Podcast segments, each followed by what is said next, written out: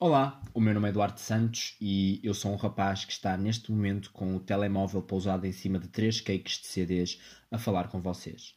Eu não faço a mínima ideia como é que este projeto se vai chamar porque vocês estão a assistir exatamente à criação dele. Este é o meu novo podcast, eu não sei como é que ele se vai chamar, eu estava aqui a pensar assim, quando estava a vir para casa hoje da escola, porque eu estou a gravar isto a uma quinta-feira à noite, sim, chamem-me louco.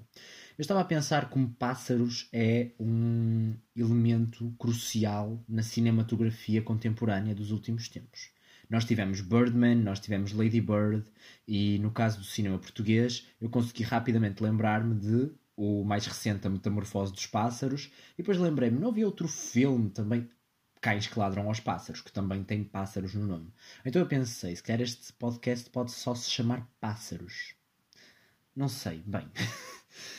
eu estou aqui, não é, de noite, sentado na minha secretária com o meu telemóvel à frente a falar com vocês. Este é um espaço só, um espaço que eu criei, que eu me permiti criar, uh, para eu poder falar sobre coisas. Não tem grande proposta acerca disso. Um, eu gostava, antes de mais, de vos agradecer por estarem aqui a ouvir-me. Mentira, não é isso que eu vou fazer. Sabem quando aquelas pessoas, palestrantes, sei lá, professores, não sei, começam palestras ou apresentações com boa tarde e depois as pessoas dizem, não é? O público coletivamente boa tarde e os professores decidem dizer de novo mais alto, não vos ouvi. E as pessoas dizem de novo, boa tarde. Não tão tão monocórdico como o anterior, no entanto, um pouquinho mais excitado. E aí eles ficam, ah, assim já está. Ou então voltam a repetir, ainda não está. E as pessoas voltam, boa tarde, boa tarde. E as pessoas vão fazendo isso até o boa tarde crescer até um boa tarde. Ou então simplesmente morre ali, não sei. Isso é sempre uma forma super aborrecida de começar o que quer que seja. E não é assim que eu quero começar este podcast. Mentira, é assim. Portanto, boa noite. Mentira, não, não respondam, por amor de Deus. Especialmente se vocês estiverem na rua. Por amor de Deus é outra coisa que para mim me incomoda, não é? Porque Deus é o ópio do povo, como diz Marx, e eu, como ateu, não deveria utilizar a expressão valha-me Deus. Mentira, não é? Mentira, essa não é a minha opinião sobre as coisas. A minha opinião sobre as coisas é que nós temos uma cultura judaico-cristã intrinsecamente ligada em vários aspectos da nossa vida, não é? Queiramos ou não, não é? Nós vivemos, nós somos europeus e a cultura judaico-cristã está intrinsecamente ligada ao povo europeu no geral, especialmente ao povo português, e as nossas expressões são extremamente marcadas com isto. Mas bem, isto foi só um à parte, não é? Seguido de vários à partes eu não quero que isto vire só uma coletânea de movimentos e de devaneios. Eu estava aqui sem nada para fazer, mas com uma vontade enorme de falar, porque é uma vontade de que eu nutro, não é? Uma vontade que eu sinto, de que eu sofro uh, de forma crónica, não é? A vontade de falar, porque eu sou uma pessoa que eu não gosto de estar calada, eu sou uma pessoa que eu gosto de falar. E muitas das vezes eu nem sequer gosto de dizer coisas que façam muito sentido, não é? Eu gosto de dizer coisas que tenham um valor ok? Eu não sou aquelas pessoas que fala por se falar, ou por falar, ou por se ouvir. Eu sou uma pessoa que gosta de falar com uma mentalidade de que está a dizer alguma coisa útil. Isso é verdade, a maior parte das vezes? Não, não é. Uma coisa que eu também percebo é que existe um generation gap enorme entre a minha geração e, por exemplo, todos os meus professores. E eu percebo que um dos problemas da educação e um dos problemas da cooperação entre professores e alunos começa justamente no facto de que os alunos não compreendem 98% daquilo que os professores dizem. Mentira, acho que os alunos ainda vão compreendendo. Mas pelo menos os professores não compreendem 98% daquilo que os alunos dizem. Porque os professores usam algumas expressões muitas vezes enquanto antiquadas, não é? Que os alunos não estão tão familiarizados. E isso, eu disse familiarizados familiarizados. Família, familiarizados. Pronto. Um, que os alunos não estão tão familiarizados porque eles, com suas famílias, não, é? não conversam o suficiente para compreender certas expressões idiomáticas e certos maneirismos na forma como as pessoas falam que são comuns de gerações e de gerações mais antigas, não é? Eu sinto bastante que às vezes nós até nos esquecemos que a nossa geração, o adulto com quem mais fala, são, regra geral, o conjunto de professores. Claro que o conjunto de professores é um conjunto coletivo, mas a verdade é que muitas vezes nós falamos, ou pelo menos ouvimos durante mais tempo os nossos professores do que os nossos pais a falar. No entanto, quando nós vemos isso do lado contrário, não é? Que é os professores a entender os alunos, nós percebemos que os alunos cada vez fazem-se menos entender. Os professores cada vez entendem menos os alunos. E eu aqui tenho que dar um pouco o braço a torcer e ficar do lado dos professores, porque eu, regra geral, também não compreendo muitas das coisas que os meus colegas falam, não é? Eu acho que nós criamos uma quantidade tão absurda hoje em dia de pequenos dialetos e pequenas variações da nossa língua e pequenos vocabulários, pequenos léxicos mais pequenos, não é? De, de formas de falar. É que se vocês repararem, não é? Só de pessoas que têm o TikTok instalado, eu já fui uma dessas pessoas a verdade é que existe uma quantidade absurda de referências linguísticas e de expressões que são retiradas daí. Eu vejo pelo meu irmão. O meu irmão é gamer, não é? O meu irmão passa o dia a jogar. E um, o meu irmão usa palavras. Uma vez eu ouvi o meu irmão a, dizer o seguinte, que era dropa-me o shieldão, não é? Dropa-me, não é? Que é do verbo drop em inglês, e que é deixa cair o shieldão, que é o shield, não é? Que ela acrescentou um aumentativo e ficou o shieldão. Então fica dropa-me o shieldão. Eu, há uma frase que eu gostei muito de ouvir do outro dia, naquela série de, que passa no Fox Comedy sobre os anos 80, que é os, os Goldbergs, em que o Barry, que é o, o filho uh, do meio, penso eu, estava a dizer lá, ou o mais velho, não sei, pronto, estava a ler, a dizer umas coisas assim e o avô dele só lhe diz I didn't recognize any of those words. Uh, words. eu disse worlds, não é worlds, é words, não é? Que é, eu não reconheci nenhuma dessas palavras que tu acabaste de dizer, não é? E uh, eu sinto que os professores são todos o avô do Barry a ouvi-lo quando nos ouvem. Eu espero, pelo menos, que eu me faça entender, porque é um bocado grave se realmente ninguém me entende, porque os meus colegas, uh, eu já tenho dificuldade em entender às vezes o que é que os meus colegas, os meus colegas não diria os meus colegas tipo da minha idade, diria os meus colegas um pouco mais novos ou miúdos mais novos dizem, é? talvez isto seja só um pouco uma leve arrogância um, idadista de que eu tenho uma, uma compreensão sobre um mundo que já não existe e parte desta insegurança ou segurança sobre um mundo que eu não consigo acompanhar. Parte-se, por exemplo, hoje eu estava a vir para casa e passei por um parque em que tinha um pequeno quiosque uh, que eu lembro-me de estar aberto há uns anos. Daqueles quiosques de parque, não é? Daqueles quiosques de praça, que eram, são assim alguns quadradinhos de ferro em que as portas abrigavam revistas, não é? Ou jornais e pronto. Essas coisas que ainda existem, por exemplo, na cidade do Porto ainda existem, em Lisboa ainda existem, mas nas cidades pequenas, não é? Que é o caso da cidade onde eu vivo, um, essas coisas foram todas desaparecendo, não é? Até as próprias tabacarias, uh, lojas de jornais, tudo isso foi desaparecendo, não é? Bazares, quase tudo o que vendia, digamos, imprensa em papel foi e continua a desaparecer. Isto porque, não é? Nós sabemos que existe uma decadência da imprensa impressa imprensa impressa é muito engraçado, porque agora existe imprensa digital, né? Mas pronto, eu reparei que tinha lá assim um, um papel, não é? Fixado à porta, do lado de dentro destas tais prateleiras envidraçadas da tabacaria, e este papel dizia um, concurso de, sei lá, concurso de ocupação do negócio do quiosque. E o que eu percebi é que, pela data que estava em baixo, é que aquele quiosque está fechado há 10 anos há 10 anos que aquele quiosque está fechado. Eu fiz 18 anos recentemente e um, fazer 18 anos proporcionou-me uma crise, não é? uma crise de idade leve, digamos, porque eu não, não me senti muito ultrajado pelos efeitos do tempo que não para, não é? Como diz o Cazuza.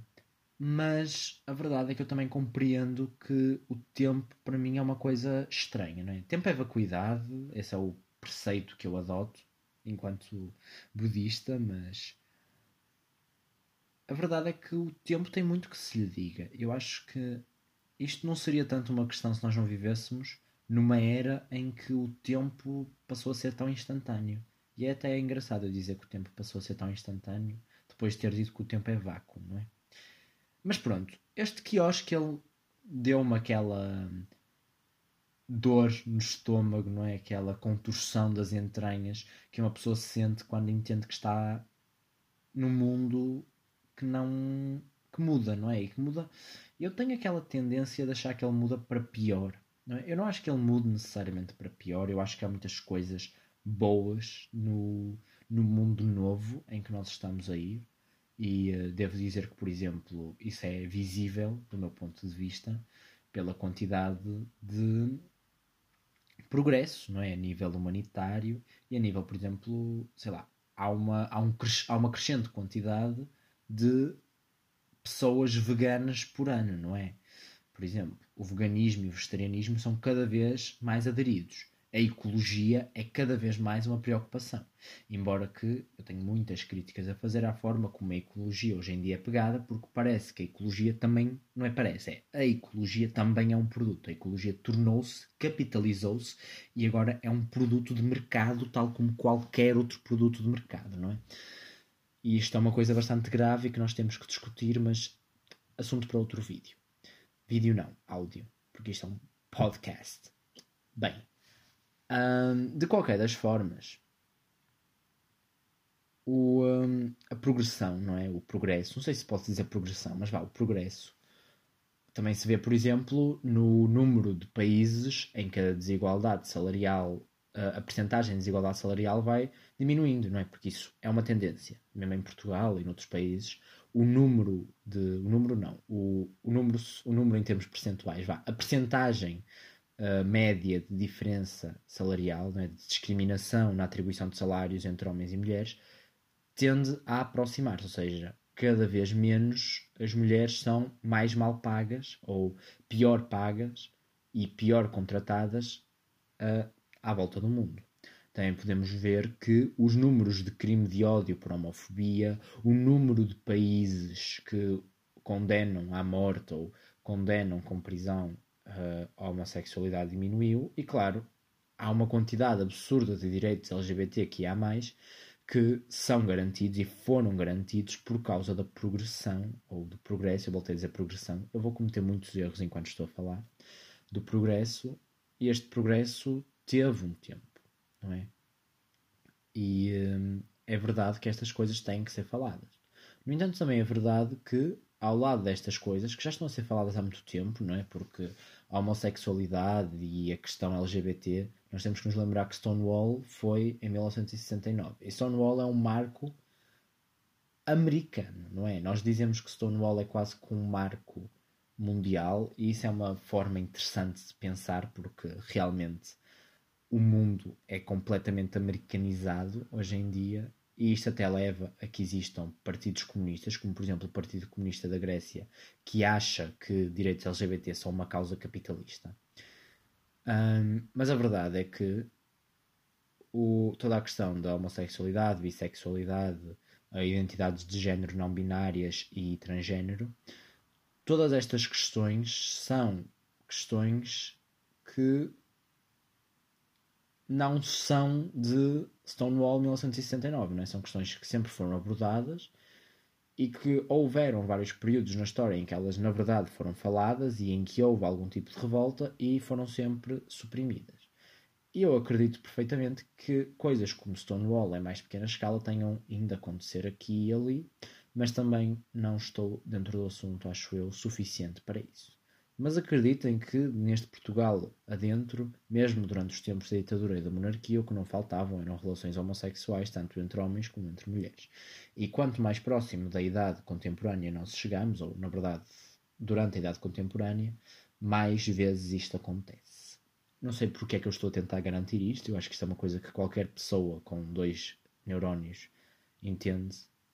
Mas pronto. Portanto, tirando esta questão, que eu acho que não precisa, por exemplo, de avanços como o avanço da internet para terem funcionado, embora em parte também se deva a isso. Eu acho que a internet estava bem quando não andava nos nossos bolsos, mas agora ela anda nos nossos bolsos e provavelmente vocês estão a ouvir-me porque a internet anda nos vossos bolsos. Então é isso. hum, lá eu gostava de proporcionar-vos uh, a quem me esteja a ouvir, não sei se muita ou pouca gente, provavelmente é aquele ditado, não é? De só faz falta quem cá está. Se calhar só cá estou eu, e está tudo bem acerca disso. Não posso dizer que seja propriamente algo com muita dedicação e muita emoção e muito trabalho por trás, porque a verdade é que eu só estou sentado a gravar um áudio que irei publicar. Não vai ter edição, ao contrário do conceito de ser vampira, não vai ter uma introdução, embora eu possa já pegar aqui no meu teclado e começar a tocar um, uns acordes quaisquer para que isto vir, não é? No conceito de ser vampira é a tocata e fuga do Bach, na verdade é só uma, uma é uma a melodia da tocata e fuga do Bach, acho eu, se eu não me engano. Yeah. Um, e por falar em Bach, eu estava mesmo antes de gravar este podcast a preparar-me para só ir ali para o rádio. Não é bem um rádio, vá, porque um rádio é um dispositivo que transmite o quê? Rádio. Aquilo também é um dispositivo que transmitiria rádio se eu tivesse uma antena. Ele não tem uma antena, ele lê CDs e ele tem aqueles cabos, que é um vermelho e um amarelo, que se usavam tipo nos anos 90, que é a época deste rádio, que a partir daqui em diante será rádio. Ele também lê cassetes já agora. No entanto, o leitor puxa as cassetes para fora. Sabem como é que é que fica a fita toda saída? Se algum de vocês souber qual é o problema e como é que eu posso resolver, por favor avisem. Bem. Um, mas portanto, ele tem uma saída amarela, acho eu, ou branca e outra vermelha. Acho que é branca, é. E uh, eu tenho um daqueles adaptadores que faz isso para jack 3.5 e depois junto jack 3.5 ao meu telemóvel. É o jack 3.5? Eu acho que é. Ou o 3.5 é o grande. Não faço a mínima ideia de qual é que é qual, honestamente. Mas pronto, eu ligo o meu telemóvel lá e eu iria ouvir barre, iria movimentar-me aqui um pouco pela sala.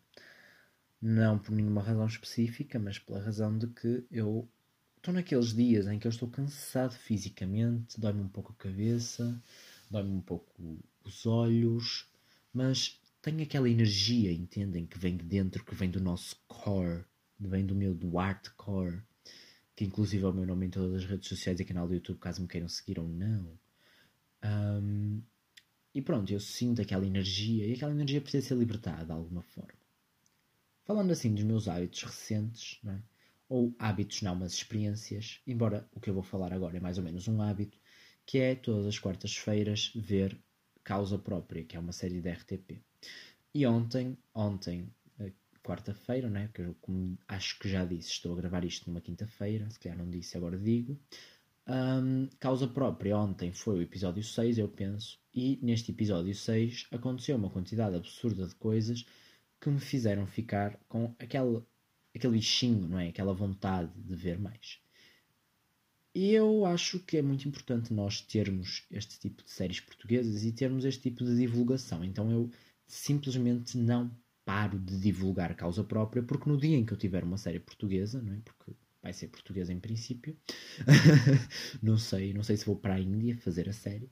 No dia em que eu tiver uma série portuguesa, eu gostaria que a divulgassem. Portanto, quero que vocês saibam que vocês assinaram aqui, um, de forma completamente informal e arbitrária, um contrato em que arbitrária ou autoritária, não é? Porque eu meio que vos estou a forçar a assinar este tal contrato e este tal contrato que vocês, de certa forma, estão a assinar diz que quando eu tiver uma série, um projeto, um filme, ou qualquer coisa de português que vocês deveriam uh, anunciar e dizer bem sobre, vocês vão dizer bem sobre.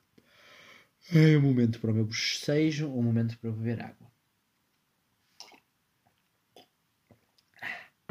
A minha avó hoje tinha feito um chá, que aquilo chamava-se infusão de Marrocos, acho eu, e tinha. Hum, hortelã e canela. Eu não gosto de chá com açúcar, mas ela tinha metido açúcar no bolo. Eu bebi um bocadinho daquilo e, gente, que delícia! Bem, eu não faço a minha ideia de horas são, nem faço a minha ideia há quanto tempo é que eu estou a gravar este áudio. Deixem ver. Estou a gravar este áudio há 18 minutos. Eu queria que este podcast estivesse, tivesse, estivesse, não, tivesse, porque português não é uma língua em que o estar e o ter são um, a mesma palavra, o mesmo verbo, não é? Uh, mas eu gostava que este podcast tivesse, sei lá, alguns 20, 25 minutos. Eu não sei exatamente um, o porquê ou como das coisas funcionarem desta forma na minha cabeça, não é? De, dos 20, dos 18 minutos. Para mim, 18 minutos chega, talvez eu vá realmente ir para o bar, mas como eu estava a dizer, eu não sei exatamente como é que as coisas funcionam na minha cabeça, mas uma coisa que eu pensei também ultimamente é como o quão físicas e materiais são as formas como eu penso. E hum, eu gostava de terminar sempre estes podcasts com algum poema que eu tenha escrito ao longo da semana, porque eu escrevo bastante e tenho definitivamente um, poemas suficientes para, para ler, ir lendo. E gostava também de terminar assim com uma imagem, uma coisa, uma imagem visual, mas auditiva, entendem? Um, que eu vou agora descrever. Esta imagem auditiva que eu vou agora descrever seria algo do género de. Um, quando eu começo a pensar e começo tipo, a estressar sobre alguma coisa, eu imagino-me a escalar paredes. Uh, Lembram-se daquele desenho animado que havia que era o laboratório do Dexter, não é? Que era, o Dexter era um pequeno cientistazinho e a irmã dele que era a Didi, era a Didi, acho que sim, que o irritava bastante. Bem, eu, eu, o Dexter eu não sei se o Dexter alguma vez escalou as paredes ou não, provavelmente sim, mas eu imagino muito o Dexter escalar paredes. E hum, eu, mesmo não sendo o Dexter, eu, por alguma razão, esta imagem do Dexter veio-me à cabeça, daí eu imaginar que seja a raiz deste, desta, deste conceito, não é? desta concepção que eu tenho na minha cabeça, extremamente visual, sobre o que é escalar paredes. Eu imagino que quando eu estou muito estressado sobre alguma coisa, eu simplesmente começo a escalar uma parede. Não é bem escalar uma parede, é tipo caminhar sobre as paredes, mas tipo de uma forma completamente horizontal e uh, começar a simplesmente andar pelo teto, de cabeça para o ar, mas não como se fosse uma coisa má, entendem? É só quase como se o nosso pensamento ou o meu pensamento estivesse a extrapolar outras coisas. Se faz sentido, provavelmente não. Bem, um, antes de ler o poema que eu vou ler, eu não sei exatamente qual é. Mentira, já sei, acabei de descobrir. Mas antes de eu ler o tal poema, eu devo dizer que este podcast é uma coisa completamente não pensada, então eu não sei muito bem o que é que vai sair daqui. E visto que eu não sei muito bem o que é que vai sair daqui, é muito possível que isto não tenha grande como é que eu ia dizer? Grande corrimento, não é? Ou seja, é isto e uh, não vai ter um, um horário, mas que já também tenha. Eu agora olhei aqui para a minha frente e vi que eu tenho o meu livro de receitas. Eu comecei a escrever um livro de receitas vegano. Eu só pus duas receitas. São receitas muito interessantes. E eu depois gostava de transformar estas receitas em vídeos para o YouTube, porque são receitas mesmo assim que eu. Sabem quando vocês começam só a recolher informações da internet, de vários sítios e constroem tipo a vossa receita perfeita? Eu faço isso muitas vezes, não é? Porque eu acho que há muitas boas receitas em português, muito boas receitas em inglês, só que às vezes não são exatamente aquilo, ou têm ingredientes esquisitos, ou são demasiado ecléticas. E eu gosto de ir a estas receitas, pesquisar, ver, reunir uma quantidade de coisas e construir a minha própria receita, experimentando, porque eu sou uma pessoa assim, não é? Sou uma pessoa das experiências, sou uma pessoa que acha que cozinhar é divertido, é uma alquimia e aquelas coisas, sei lá, que pessoas gostam de cozinhar dizem. Eu estou aqui a folhear, provavelmente vocês estão a ouvir o papel a folhear, e eu até agora só escrevi duas receitas, que é a receita de bolachinhas de manteiga e a receita do meu bolo de brigadeiro que eu fiz para o meu aniversário, que é um bolo de brigadeiro que as pessoas simplesmente não acreditaram que era vegan, não acreditaram que era vegano. E de ser tão bom e tão bem feito. Enfim, o poema que eu vou ler eu escrevi, penso que na semana passada ou assim, e chama-se Ode à Memória Apagada. E passo a lê-lo. Ó oh, pulposo ácido matinal, combustível da minha essência, saboroso divino néctar mortal. A caminho do altar, seguro um lindo buquê de urtigas, na cabeça, o véu alheio de uma noiva que se acabou de matar. Oh, bisturi que me cravam nas costas, para me retirar das entranhas o meu perfumado popurri.